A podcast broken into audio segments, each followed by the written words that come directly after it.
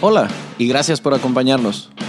Mi nombre es Aldo Hassan y soy tu anfitrión en este podcast que nació después de años de dar conferencias e impartir muchos cursos en los que he descubierto lo cierta que es esa frase que dice que todos somos muy ignorantes, solo que no todos ignoramos las mismas cosas. Tienes una silla reservada en estas conversaciones que tendré con gente a la que le apasiona lo que hace. Personas que como tú y como yo buscan ser su mejor versión día con día y quieren compartir contigo sus talentos, sus historias y sus experiencias, esperando que todo ese conocimiento sea contagioso. Suscríbete, síguenos en nuestras redes sociales y cuéntanos tus ideas para mantener viva esta conversación. Bienvenidos.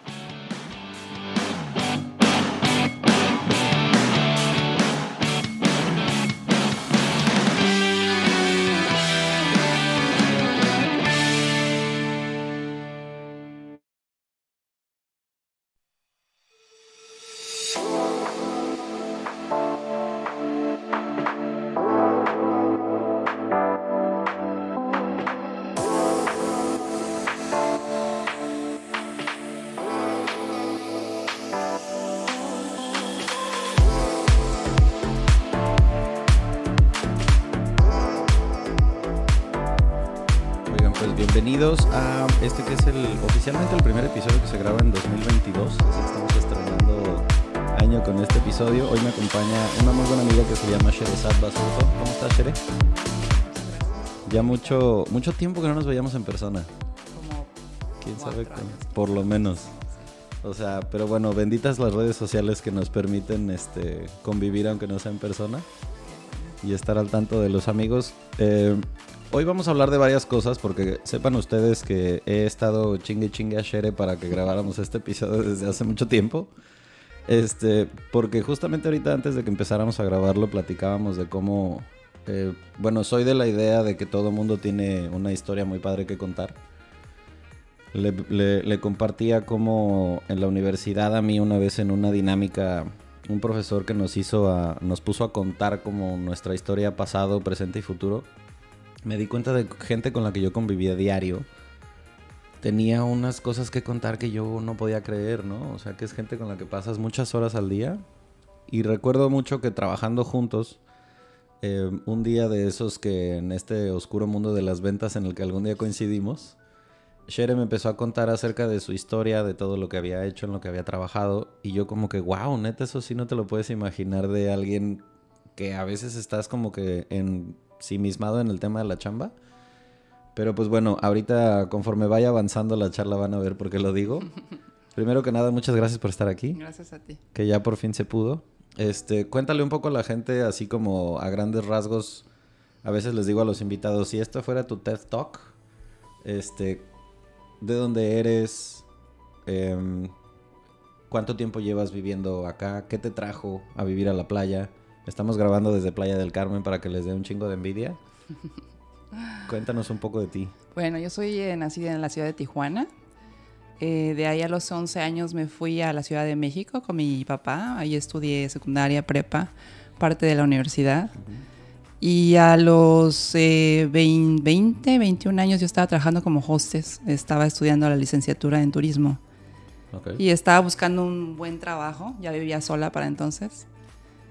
Y de repente en esos tiempos, en el 2000, cuando buscabas eh, trabajo en el periódico, Cuando todavía se usaba buscar cuando todavía se usaba, exacto.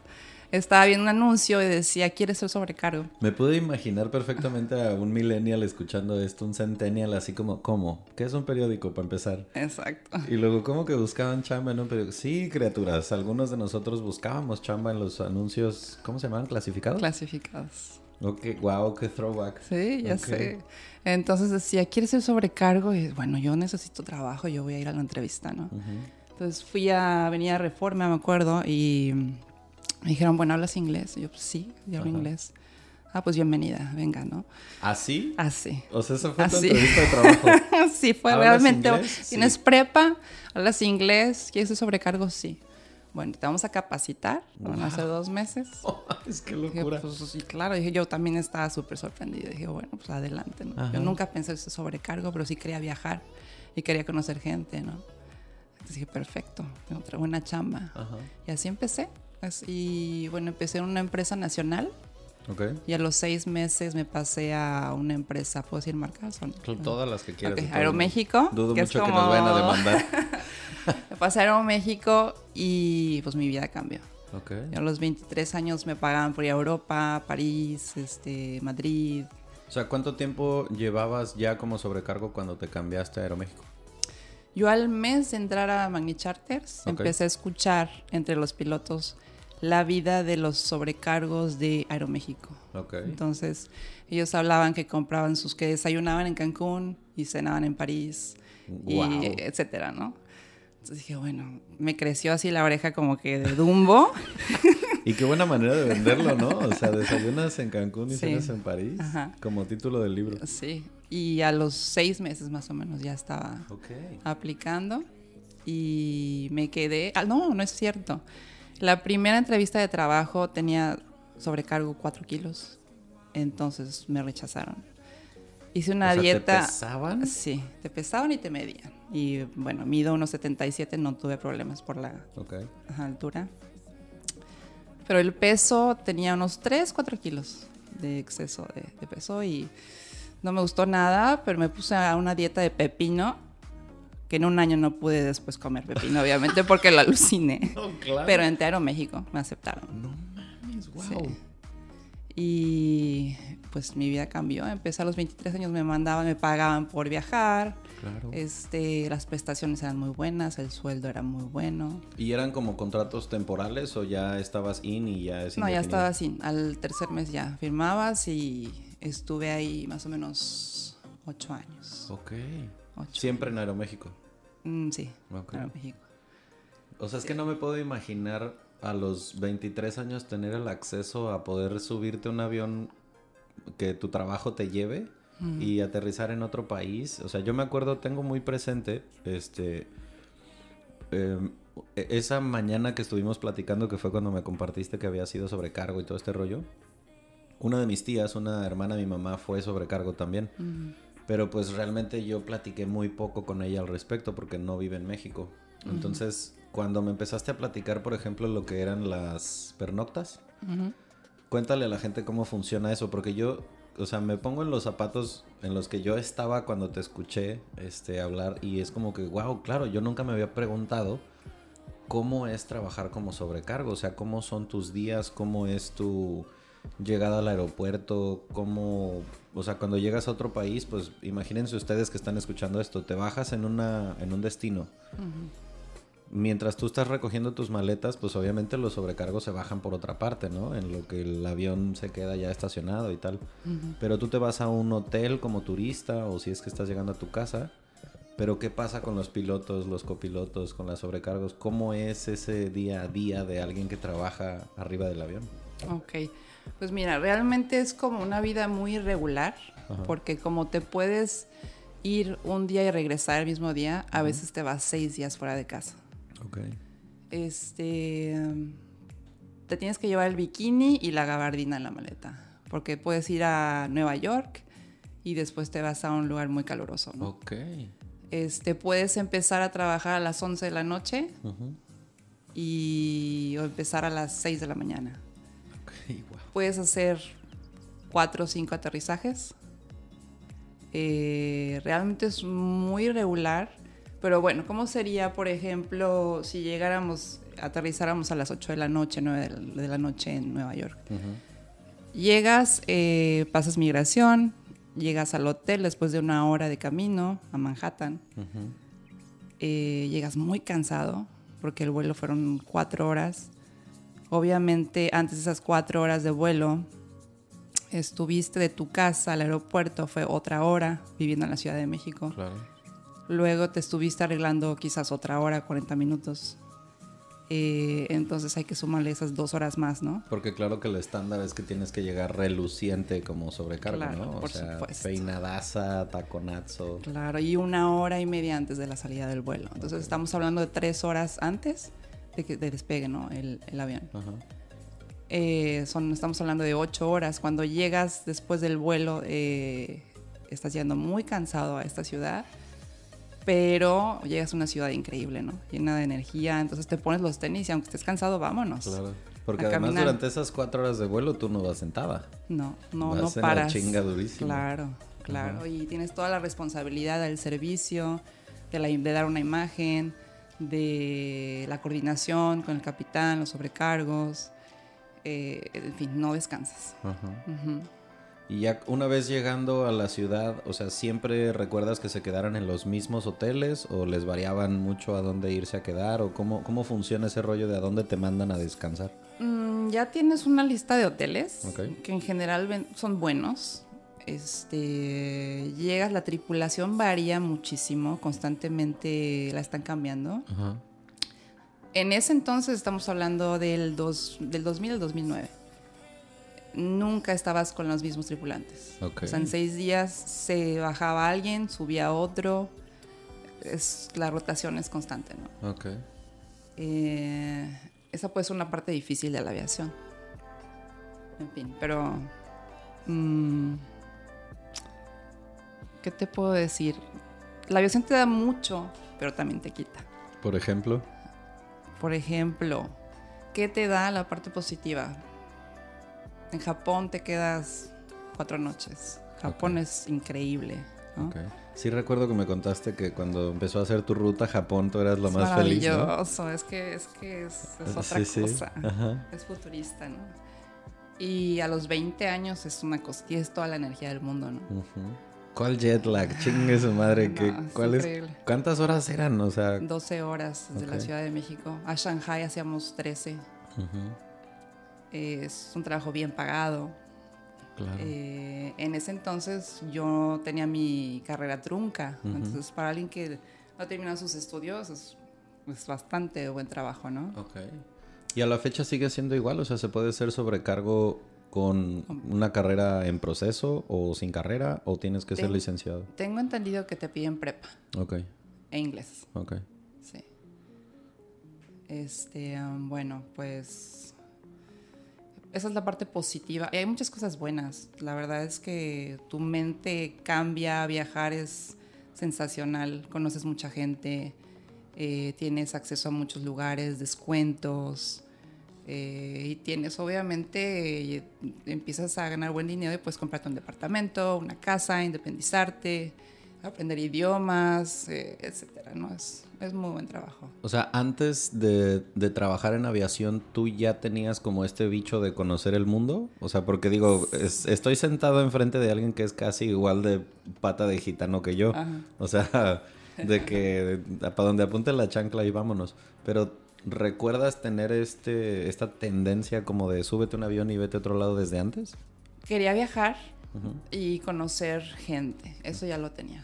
Siempre lo he tenido y no se me ha ido después de 20 años. Ajá. ¿no? Pues yo creo Yo que creo ya, que ya no se quita, es- ¿no? Ya no se quita. Siento que ya no se quita. Ya no se quita. Sí, no, no he conocido a alguien que haya dicho, ¿sabes qué? Ya conocí 10 países, ya estuvo, ya. No, Voy a no. romper mi pasaporte. Claro que no. Pero ser sobrecargo nunca me pasó por la mente. O sea, literalmente fue el anuncio clasificado en el periódico lo que te llevó hasta ahí. Exacto. Qué locura, ¿no? Qué locura. Qué locura. Pero fue muy bueno. No me arrepiento.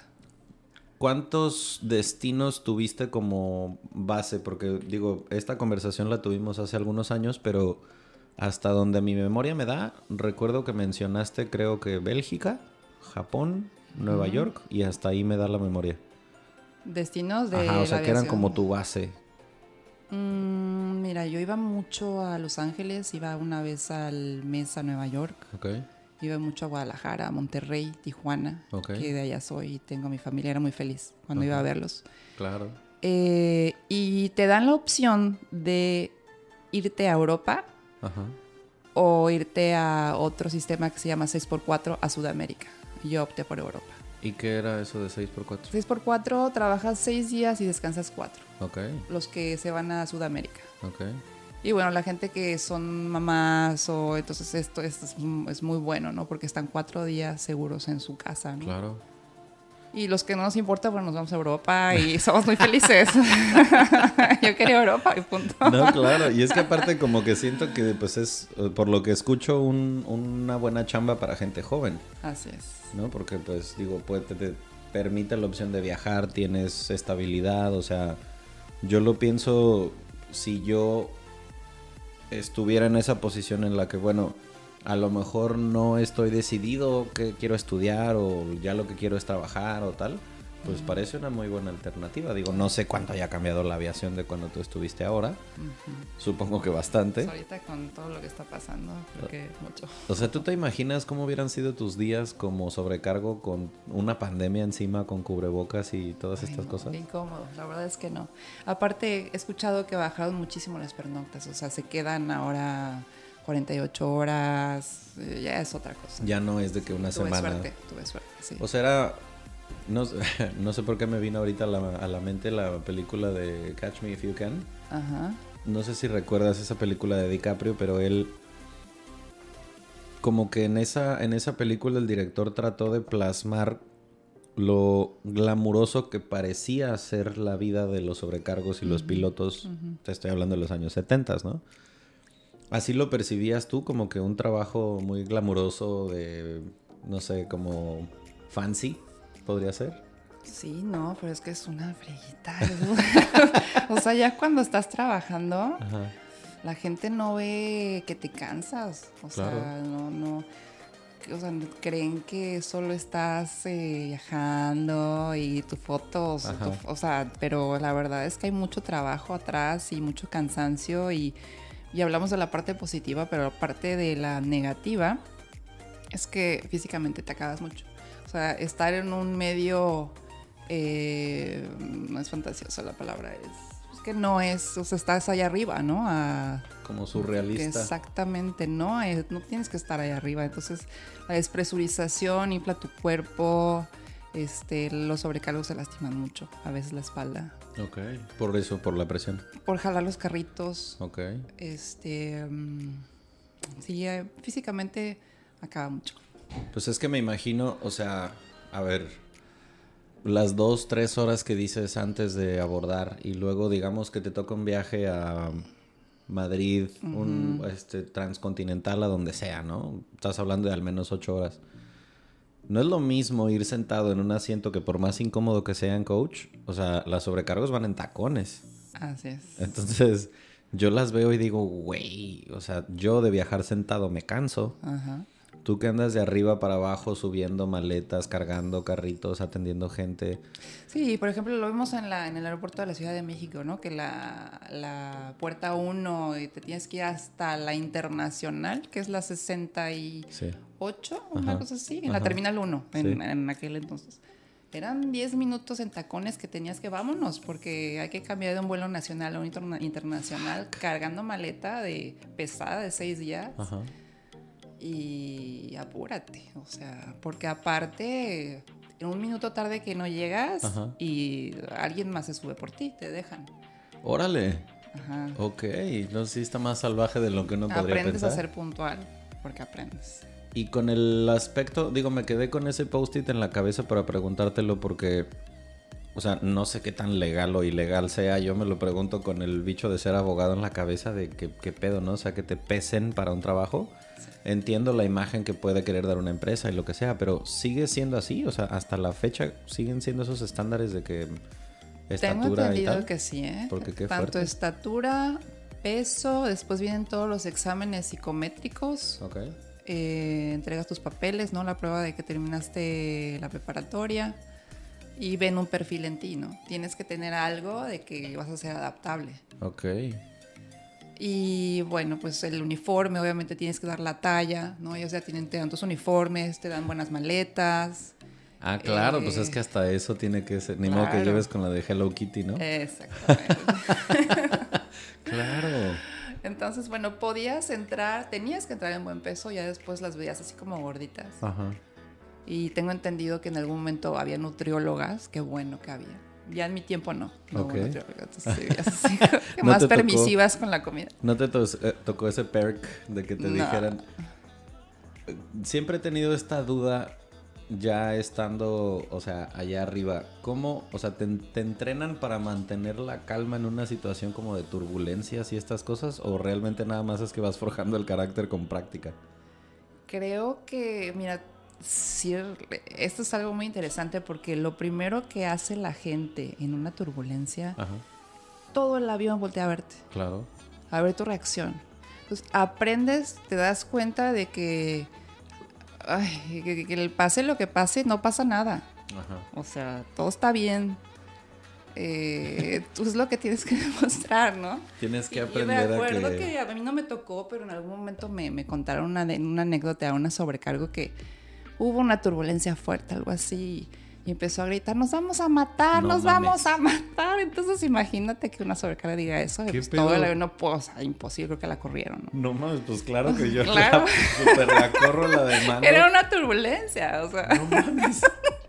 le dio un ataque ahí de, no sé, de pánico. O sea, me imagino que llegues con el doctor, así con el dentista, y que el dentista diga, ¡No mames!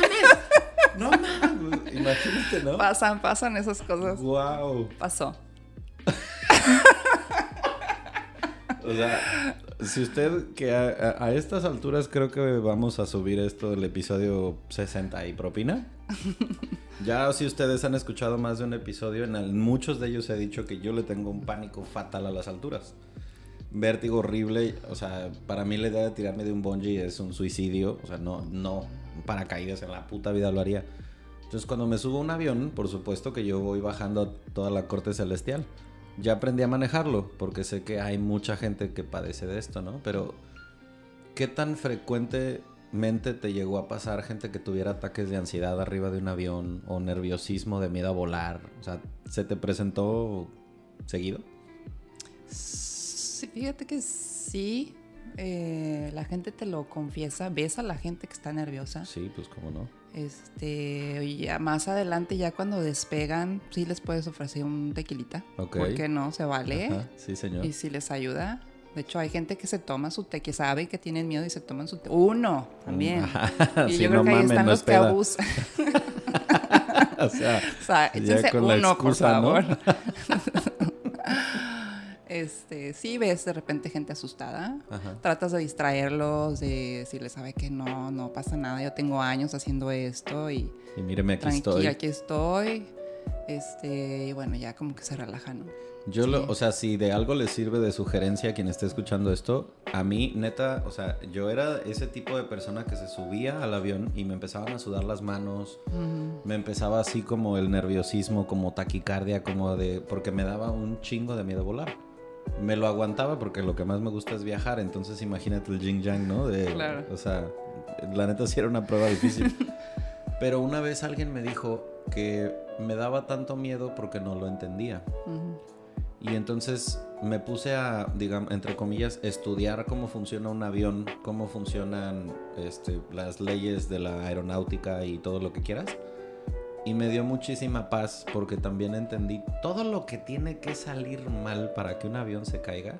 No mames, o sea, es- un efecto dominó de muchas, muchas Claro. cosas que tienen que salir mal. Claro. Pero yo me quité ese miedo hasta que lo entendí. Claro. Si a ti que estás escuchando esto te da miedo volar, puede que te funcione, no lo sé, a mí me sirvió bastante. Pero, ¿qué, qué dirías que a la fecha sigues trasladando a tu vida de aquello que aprendiste mientras trabajabas en aviación? Mm, mantener la calma. ¿Ok? Eso sí, creo que es, es vital. Literalmente la turbulencia, este, aprendiste a manejarla en, en sentido figurado y literal. Eh, Una, una parte sí, eso, manejar gente también. Ok. eh, estar muchas horas en un lugar que es difícil estar con tanta gente en un avión y en un espacio tan pequeño, ¿no? Claro. Y mantener la calma es vital, eh, donde estés. Es muy importante que no te ganen las emociones, ¿no?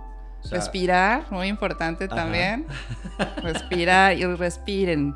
Respiren profundo, no se me altere, señora. Exacto. Si digo, si lo hacen con las mujeres que van a parir, que no lo puedas hacer tú Así cuando es. tienes un problema laboral, ¿no? Así es. Sí, es- yo creo que es lo más importante, lo que más aprendí, ¿eh? el control. Ok. Confiar de que no pasa nada, vas a estar bien. Sí. Y bueno, supongo que, este, obviamente como en todos los trabajos, pues tiene su grado de estrés laboral, tiene sus satisfacciones, tiene sus cosas ups and downs y todo lo que sea. ¿Hay algo que extrañes mucho de aquellos días arriba de los aviones?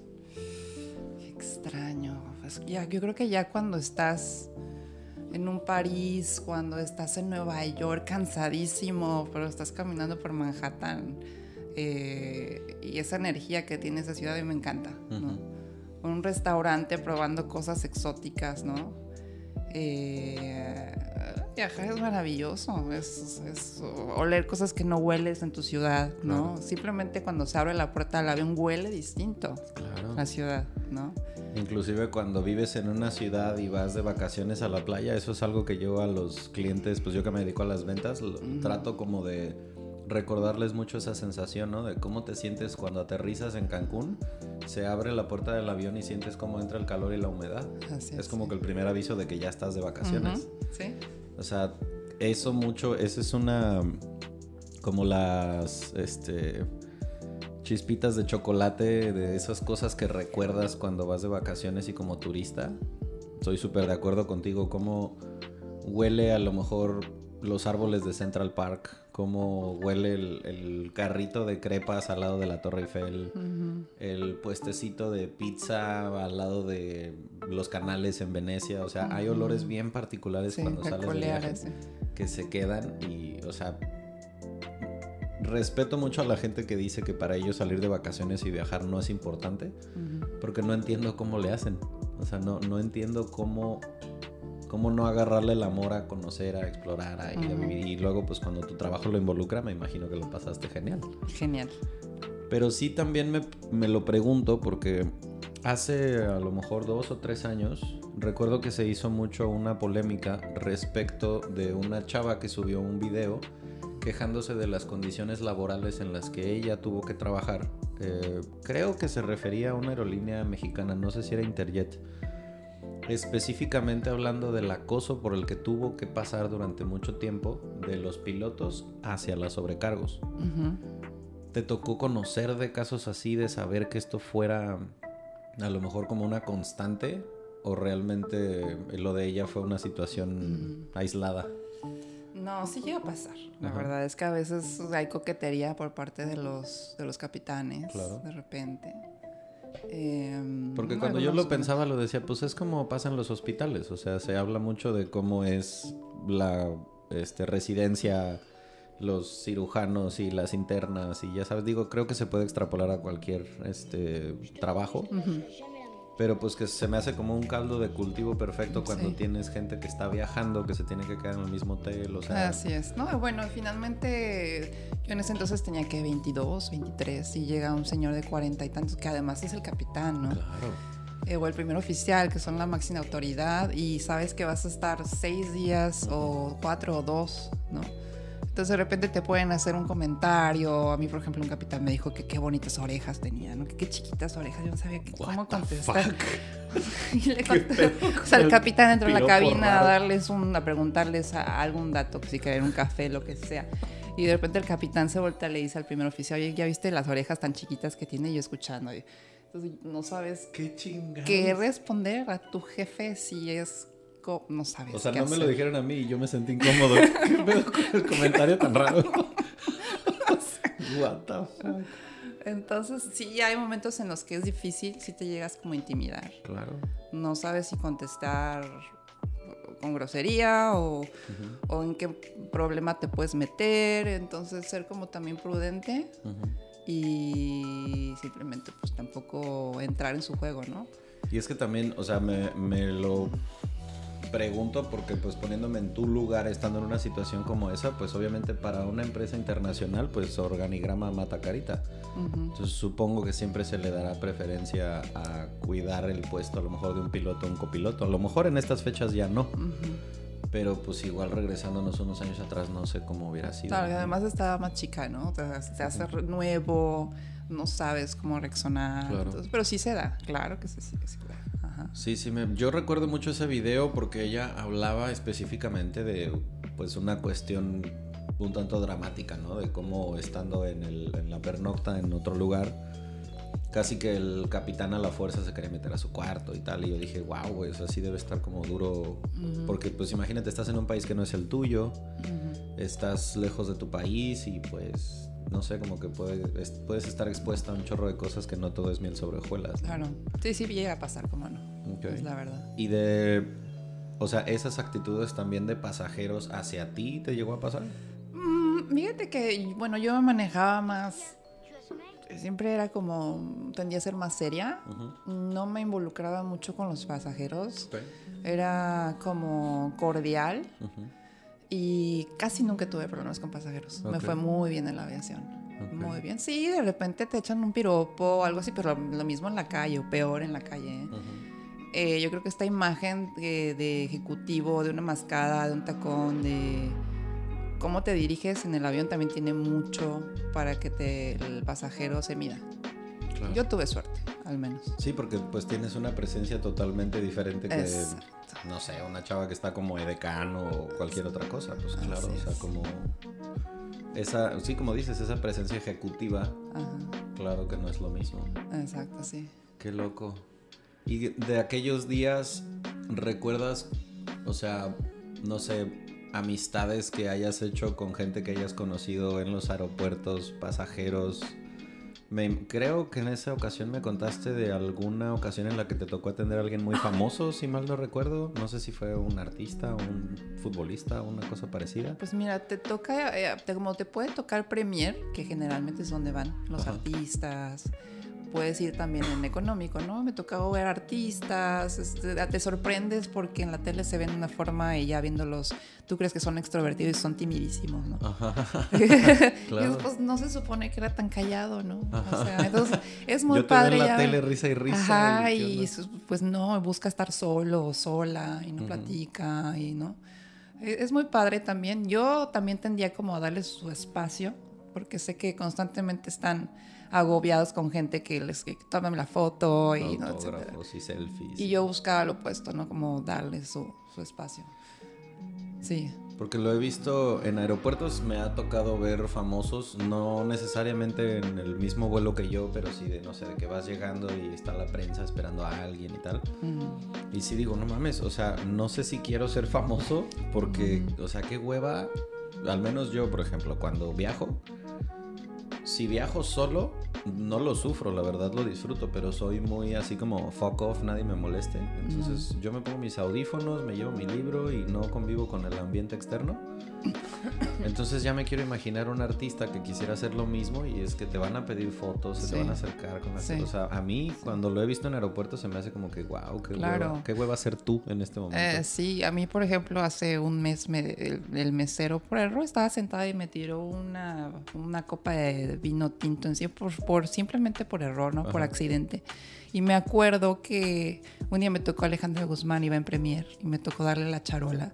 Pero ella ponía la mano como si ya le hubiera tirado el agua. El agua, yo creo que está tan acostumbrada a que le tiren los líquidos y los alimentos encima porque los meseros se ponen nerviosos.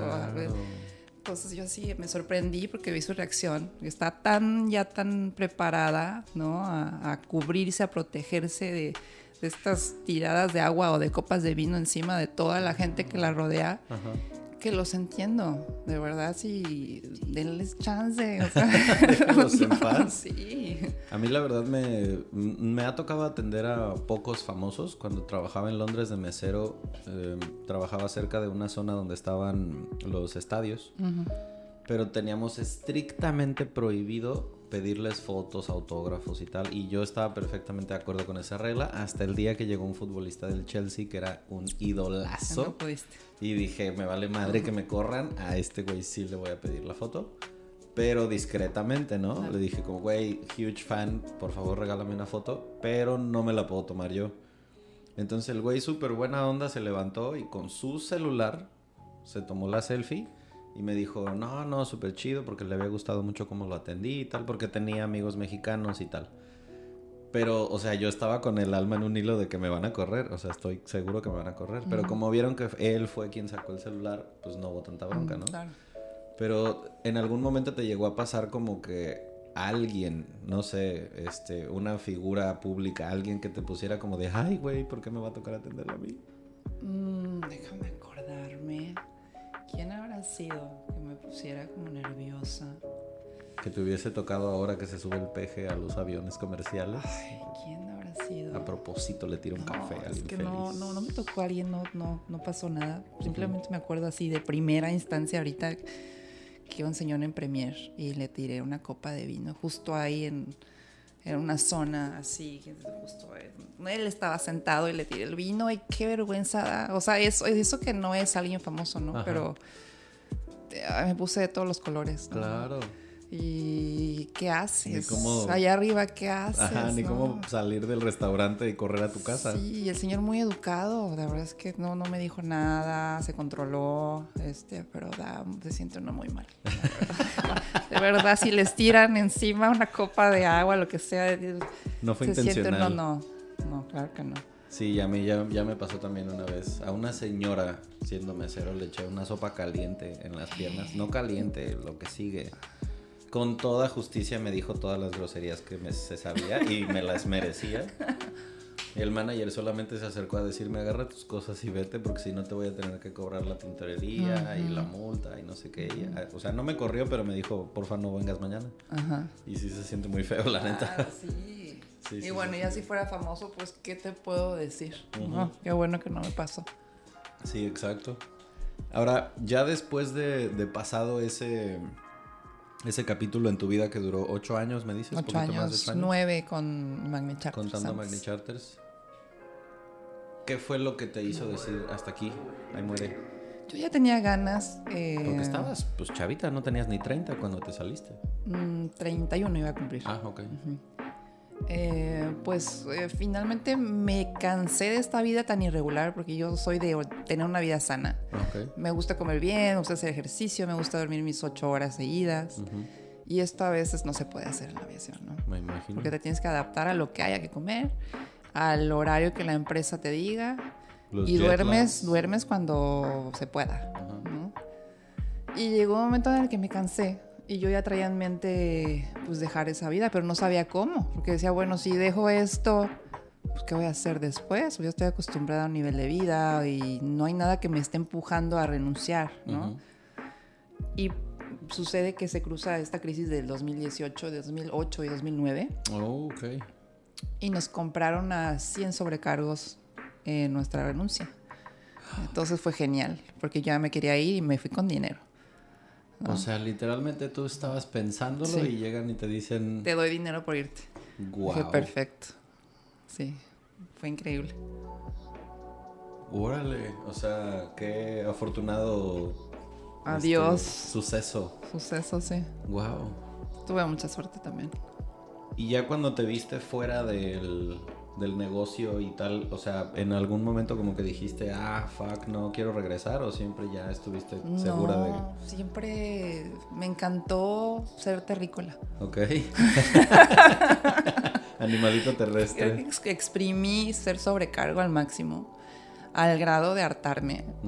Y entonces ahora cuando viajo, pues me encanta ir sentadita y tranquila y en posición lo más horizontal que se pueda, claro. Ay, Dios mío, ¿cuántas veces me han regañado por eso? Ajá. Y no, no extraño. La verdad es que lo viví muy bien en su momento, pero ya. O sea, fueron nueve años muy bien vividos y ya. Okay. Ya no regreso. Ya cuando pasó todo esto, ¿cuál fue el siguiente paso? O sea, ¿ya sabías que seguía o fue también así como circunstancial como el anuncio publicitario? ¿Qué siguió? Em, fíjate que en ese momento, como yo no había podido estudiar, me puse a estudiar todo lo que no había podido, ¿no? Porque estás en el avión todo el tiempo. Entonces, desde, la, desde el curso de sushi, en ese momento estaba el pole de moda, este, tomé clases de maquillaje, eh, en fin, o sea, estuve casi un año estudiando, ¿no? Y fui muy feliz. Aprendiendo por de aquí de allá cosas que no podías por tu rutina. Claro, sí, y despertando a la hora que quería, haciendo mi ejercicio y disfrutando la vida de una persona normal también. claro, sí, sí. Eh, y en, después me puse a seguir estudiando. Eh, después estuve, trabajé un poco como edecán. Eh, soy muy alta, entonces en el modelaje también. ¿El modelaje no lo habías hecho antes de estar en aviación? Mm, lo hice un poco antes y ya después. Sí, la estatura ayuda. Sí, pues claro, es que viniendo del norte no es raro, pero del centro de México para abajo es muy raro una mujer de tu estatura. Ajá. ¿Y qué más? Y en 2012, como estábamos hablando ahorita, vine de vacaciones y como nos pasa a mucha gente, pues decidí quedarme en- cuando estaba caminando por la Quinta Avenida, ¿no? Y ahora estoy acá después de ocho años.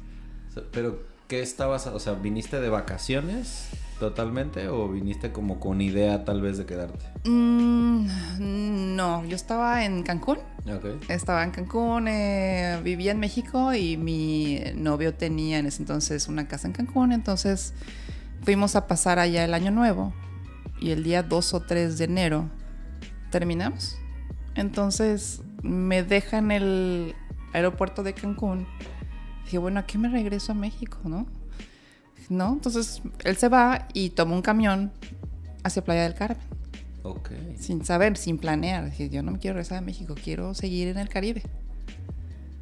Y eh, con maleta, simplemente al salir de la estación ADO, Ajá. vi un hotel, como te decía, de 350 pesos. No sabía qué iba a hacer. Yo nada más necesitaba un lugar para dejar mi maleta. Y ahí me hospedé la primera noche. A los dos días de estar en Playa del Carmen caminando sola, yo quiero vivir aquí. Tiene algo esta ciudad que me gusta.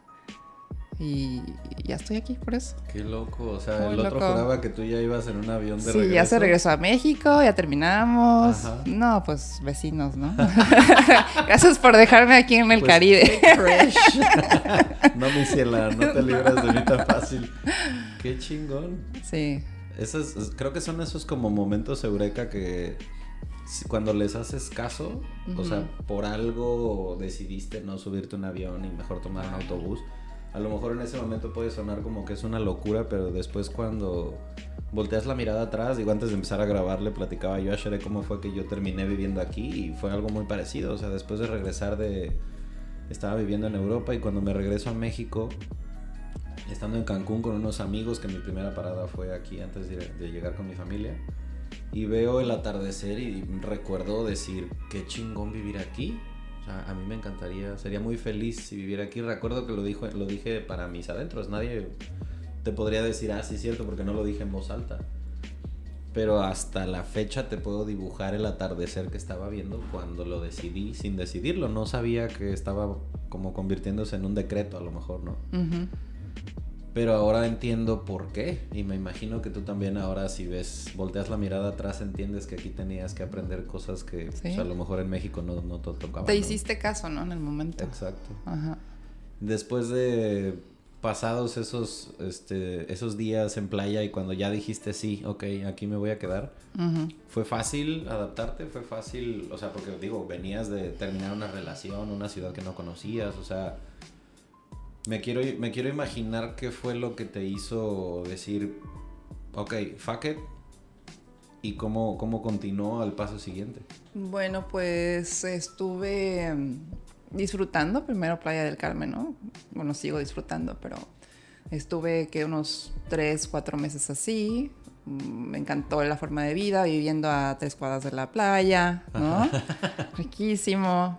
Todo a pie. Y después ya conocí a alguien, ¿no? Y fue más fácil, ¿no? Más llevadero estar en una relación acá. y- pero bueno, no se compara a estar viviendo en la Ciudad de México que despertarte y a nadar a las siete y media de la mañana, ¿no? Claro. Despertar así tu día.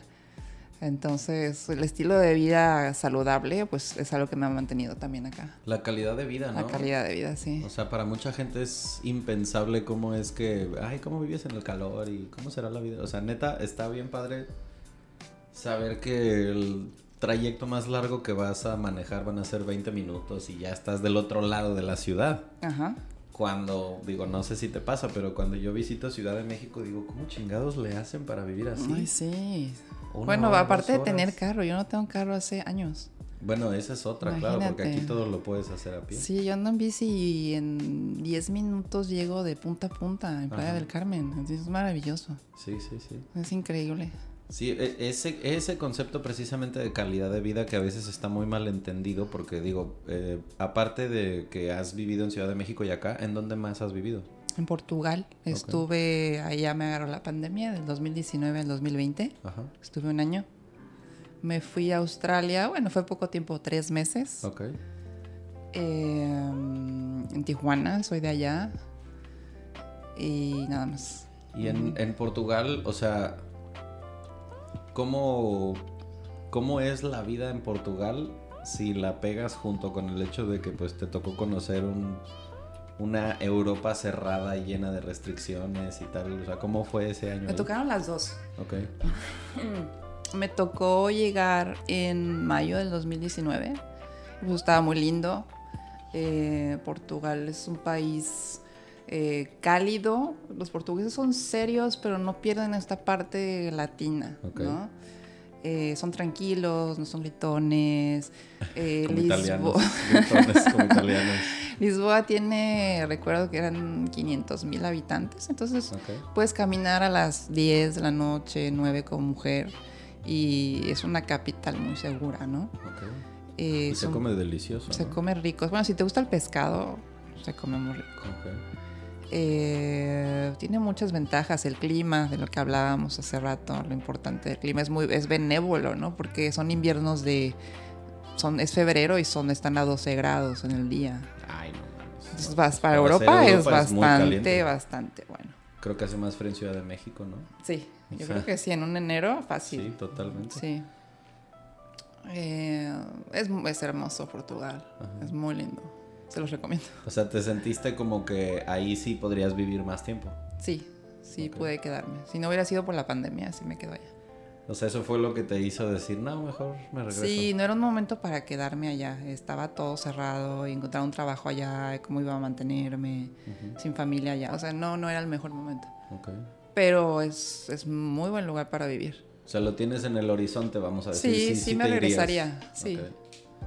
O sea, ¿cómo, ¿cómo has aprendido a identificar como dijiste hace ratito, ¿no? Te hiciste caso.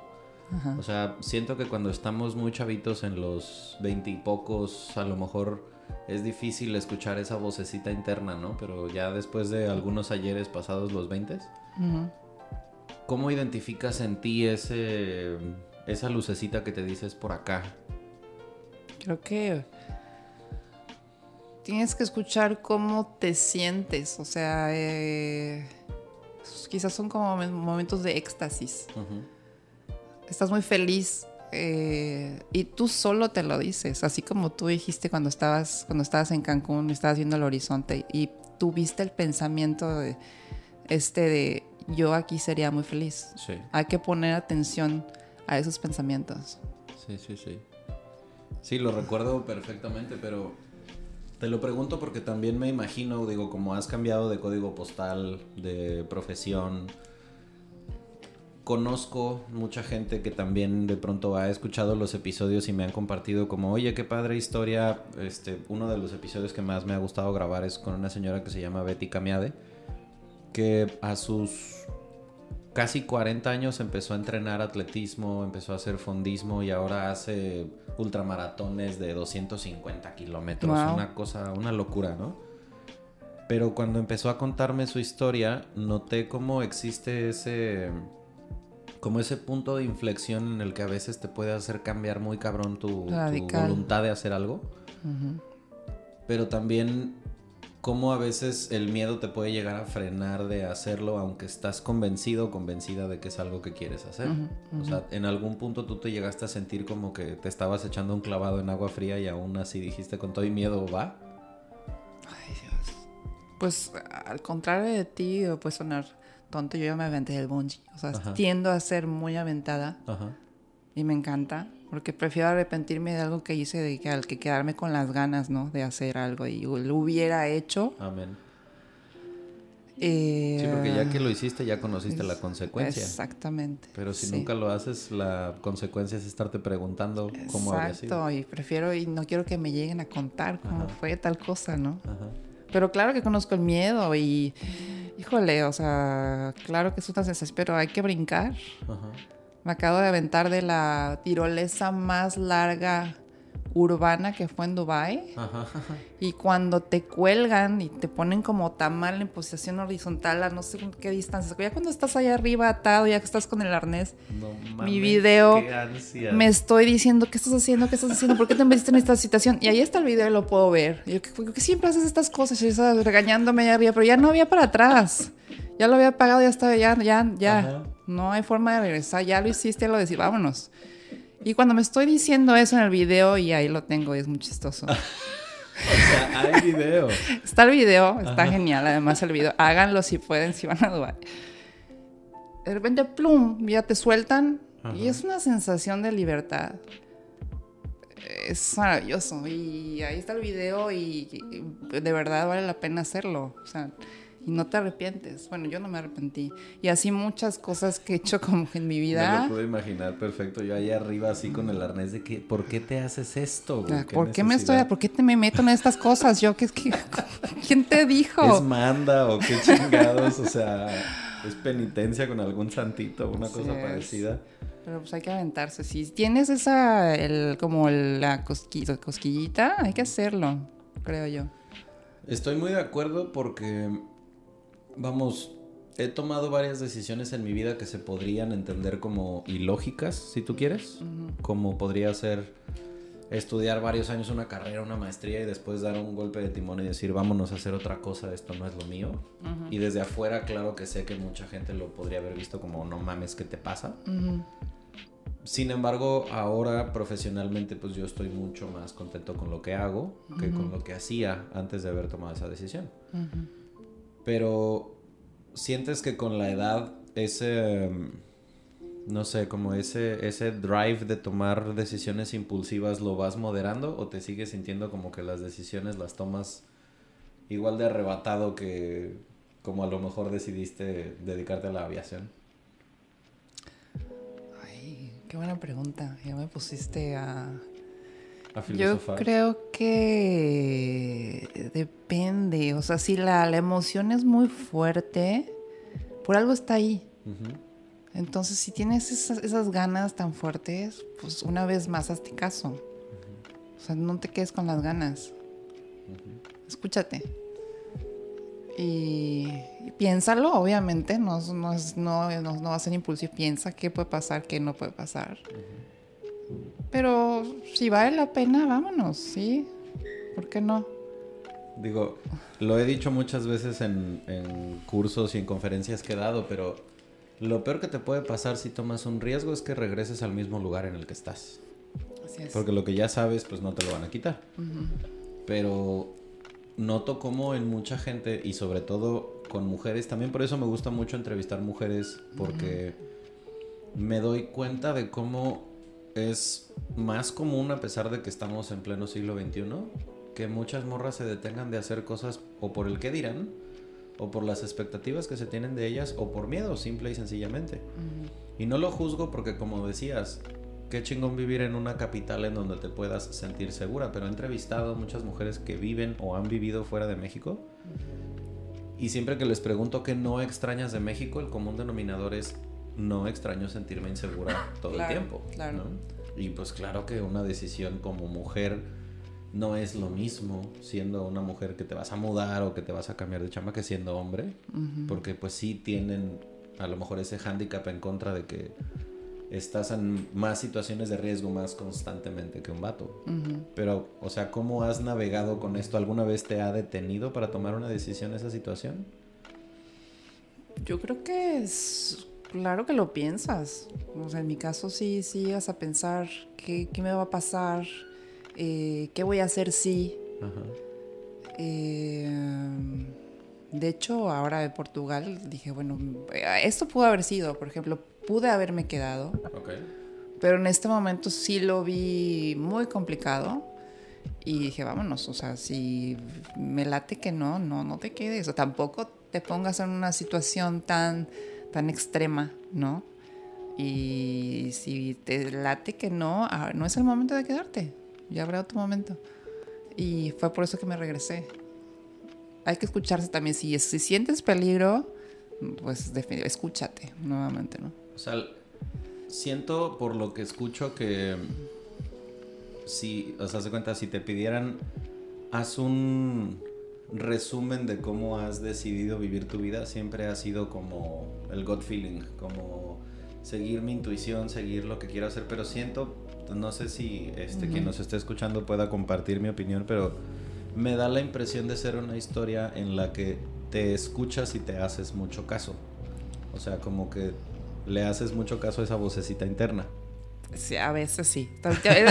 tienes que estar, tienes que, sí, tienes que pensar las consecuencias también, ¿no? No nada más es, tienes que pensar las consecuencias, el tratar de tampoco ser tan impulsivo. Si te vas a aventar, como en este caso, pues saber que es un, estás en un buen lugar, que te vas, que te vas a aventar con un buen arnés, ¿no? Con gente profesional, ¿no? Y lo digo, lo, lo paso a otros, ¿no? A otras cosas de tu vida. Eh, y con seguridad, pero hazlo. O sea, no te quedes con las ganas, hazlo. O sea, inteligentemente, hay que hacerlo. Sí, o sea, hacer las cosas a lo pendejo te puede dejar muchas cosas. Unas buenas Exacto. otras no tanto. Al grano. Así, ¿no? ok. Y pues tradicionalmente aquí eh, me gusta pedirle a los invitados antes de que terminemos con la conversación eh, tres recomendaciones una, por ejemplo, que sé que no te va a costar mucho trabajo, pero este siempre le pido a los invitados, recomiéndanos un lugar a donde mandarías a la gente de vacaciones. bueno, eh, yo acabo de ir a Turquía, es un lugar hermoso. Capadocia, si no lo han hecho, háganlo. Lo pueden hacer solos, con pareja, en familia. Qué chingón. Es una sensación ¿Fuiste al tema del Festival de Globos? No. No, no, esto fue en, yo fui en junio. Y lo pueden hacer con quien decían ir. Hasta solo se vale y es debe estar increíble también hacerlo solo. Te vas con video también. Ajá. Es barato. Me imagino que en Turquía eras una sensación. No, era muy común. ¿Neta? Yo bueno, como pues, cabello oscuro. Allá llama la atención más un güero, ¿no? Los azules. Pues todos son cabello oscuro, este. Exactamente. Sí, señor. A mí la raza me hablaba en turco así como si... Ajá, tú también pasarías fácilmente, pero por supuesto. Todo se llama Hassan en esa zona del mundo. Y es, es, es, una cultura muy interesante, es barato, hay buenos lugares a donde llegar. El vuelo sale de la Ciudad de México y de Cancún. ¿De aquí hay vuelos a Turquía? Ajá, hacen escala de México y luego Cancún y de aquí sale. Cabrón. Directo a Estambul. Entonces es muy buena opción. Muy bien. Turquía. Ok. recomendación 2, ¿algún libro que a ti te haya marcado y que te gustaría sugerirle a la gente que en algún momento de la vida lo lea? ¿Qué libro podría ser? Mm, pues Las Mil y Una Noches, ¿no? ¿Por qué no? no, claro. Pues, las Mil y Una Noches, sí son, si te gusta la fantasía, eh, Alibaba y los 40 ladrones, Aladino... O sea, que se empapen de toda esa cultura Middle Eastern. Sí, claro. Fíjate que ese no lo he leído, ahora que lo mencionas, ese no lo he leído. Si les llama la atención aprender un poco sobre cultura del este, Oriente Medio, yo leí un libro que se llama El azul entre el océano y el horizonte. El, no, ajá, el azul entre el océano y el cielo, así se llama. Está buenísimo porque lo narra una mujer eh, palestina. Y habla mucho acerca del conflicto, o sea, como de la, la versión del conflicto en la franja de Gaza entre Israel y Palestina, narrado desde el lado de Palestina. Está muy, muy bueno, la neta, ese libro, muy sugerible. Porque aparte es ver la visión desde una mujer. No es lo mismo en un país musulmán ser hombre que mujer, y menos en un país ortodoxo. La neta está muy bueno. Y este por último, ya sea o una película o una serie que te haya gustado mucho, que también le compartirías y le recomendarías a la raza. Una película una serie. Fíjate que no veo mucha tele. Ajá. ¿Qué podría ser algo que he visto últimamente? Yo soy mucho de podcast también. Ándale, se vale. O documental, podcast, lo que quieras. Digo, obviamente yo como este. A mí me encanta Diego Rusarín. Ok. Es un crítico. Una persona que me parece muy duro, pero muy realista y muy. Las cosas como son. Y me encanta. Está actualizado. Me parece una persona bastante ágil, ¿no? Mentalmente está al día. Va en chinga. A velocidad. Ajá. Habla creo que cuatro o cinco idiomas. Sí, es brasileño, pero habla español como si fuera regio. Así es, y uh, pues me, gusta mucho cómo piensa, es, Eh, también me parece un buen ser humano. Ajá. Y está metido también en la parte ambiental, ¿no? Y hace hacer mucha conciencia y la que la gente lea mucho, que se informa, que se informe y que tenga una opinión, ¿no? Que no se deje llevar. Tiene algo que me gusta mucho que dice que eh, él no sugiere que le copies absolutamente nada más que las dudas. O sea, que Ah, te cuestiones bien, cosas. Eso se me hace muy chido de él, que dice, a mí no, no me compres nada, yo no sé la verdad. El, cuando lo, eh, lo estaba escuchando ayer precisamente hablar en el podcast de... ah, De Mentes, nomás que no me acuerdo cómo se llama el conductor. Y Diego Rusarín decía, eh, si quieres descubrir a un charlatán, eh, pregúntale si sabe la verdad absoluta. Alguien que dice tener la verdad absoluta ya se dejó de cuestionar, entonces ya pierde valor todo lo que dice, ¿no? Pero sí, comparto, o sea, el, el canal de Diego Rusarín la neta te deja muchas cosas porque aprendes a cuestionarte cosas que a lo mejor no te habías preguntado, como bueno, ya ya sabes la verdad total a tus los años que sea que tienes y ya crees que ya sabes todo a esta edad. A ninguna realmente vas Y a también tener. esta parte de darte chance de cambiar de opinión, ¿no? Porque a veces estamos defendiendo lo que nosotros pensamos y date chance de ver si el otro también puede tener razón o, o tú darte chance de que, ¿sabes qué? Me equivoqué. O sea, vale equivocarse también. ¿Qué tan seguido revisitas tus ideas para, Exacto, sí. para ver si no están obsoletas, no? Ajá, ajá, actualízate. Exacto. Qué chingón. Pues no sé si quieras agregar algo antes de que nos vayamos. Digo, yo puedo estar aquí otras dos, tres horas, pero nos van a correr del coworking en Muchas algún gracias. punto. No, gracias por invitarme. Me gusta escuchar todos tus, tus espacios y pues vamos a seguir escuchándolos. Definitivamente creo que, o sea, el, el propósito principal de esta charla con Shere era como una, si no es que te lo habías preguntado alguna vez, cómo era la vida de esta gente que te da esa atención y ese servicio arriba de un avión, que creo que muchos pasamos por alto, o sea, que ya hay mucha gente que en automático se sube a un avión y ya ve a lo mejor a la aeromoza como si fuera parte del avión. Es como, no mames, o sea, neta, son seres humanos que si tú la estás pasando mal porque tu vuelo está retrasado, ellas también. O sea, también se estresan y tienen que aguantar a otros 200 pasajeros igual de cagazones. Y si es su tercer o cuarto despegue, no ha sido un día fácil. Hay que O sea, sonreír. exacto. Entonces, eh, pues véanlos como lo que son. Personas que te están dando un servicio, que están haciendo su chamba. Ya escucharon un poquito cómo es la vida antes de subirte al avión, durante, después. Y también, pues, nos sentamos aquí dos personas que decidimos, así como de repente, por un momento, eureka, quedarnos a vivir en la Riviera Maya. Entonces, si te llega a pasar una cosa parecida, pues a lo mejor ya escuchaste a dos personas que te dicen, hazte caso y si sientes así como ese esa cosquilla de que aquí es, probablemente tengas razón. Me gustó Muy mucho eso que dijiste, hazte caso. Este caso. Escúchate y hazte caso. Pues nada, este, ojalá que nos volvamos a sentar algún día no muy lejano. Después de unos cuantos viajecitos, Exacto. a actualizarnos. Ya con un tequilita en mano y pues nada, muchas gracias por escucharnos. Nos vemos en el episodio que sigue. Compártanselo a todo mundo que quieran. Gracias por estar Gracias a ti.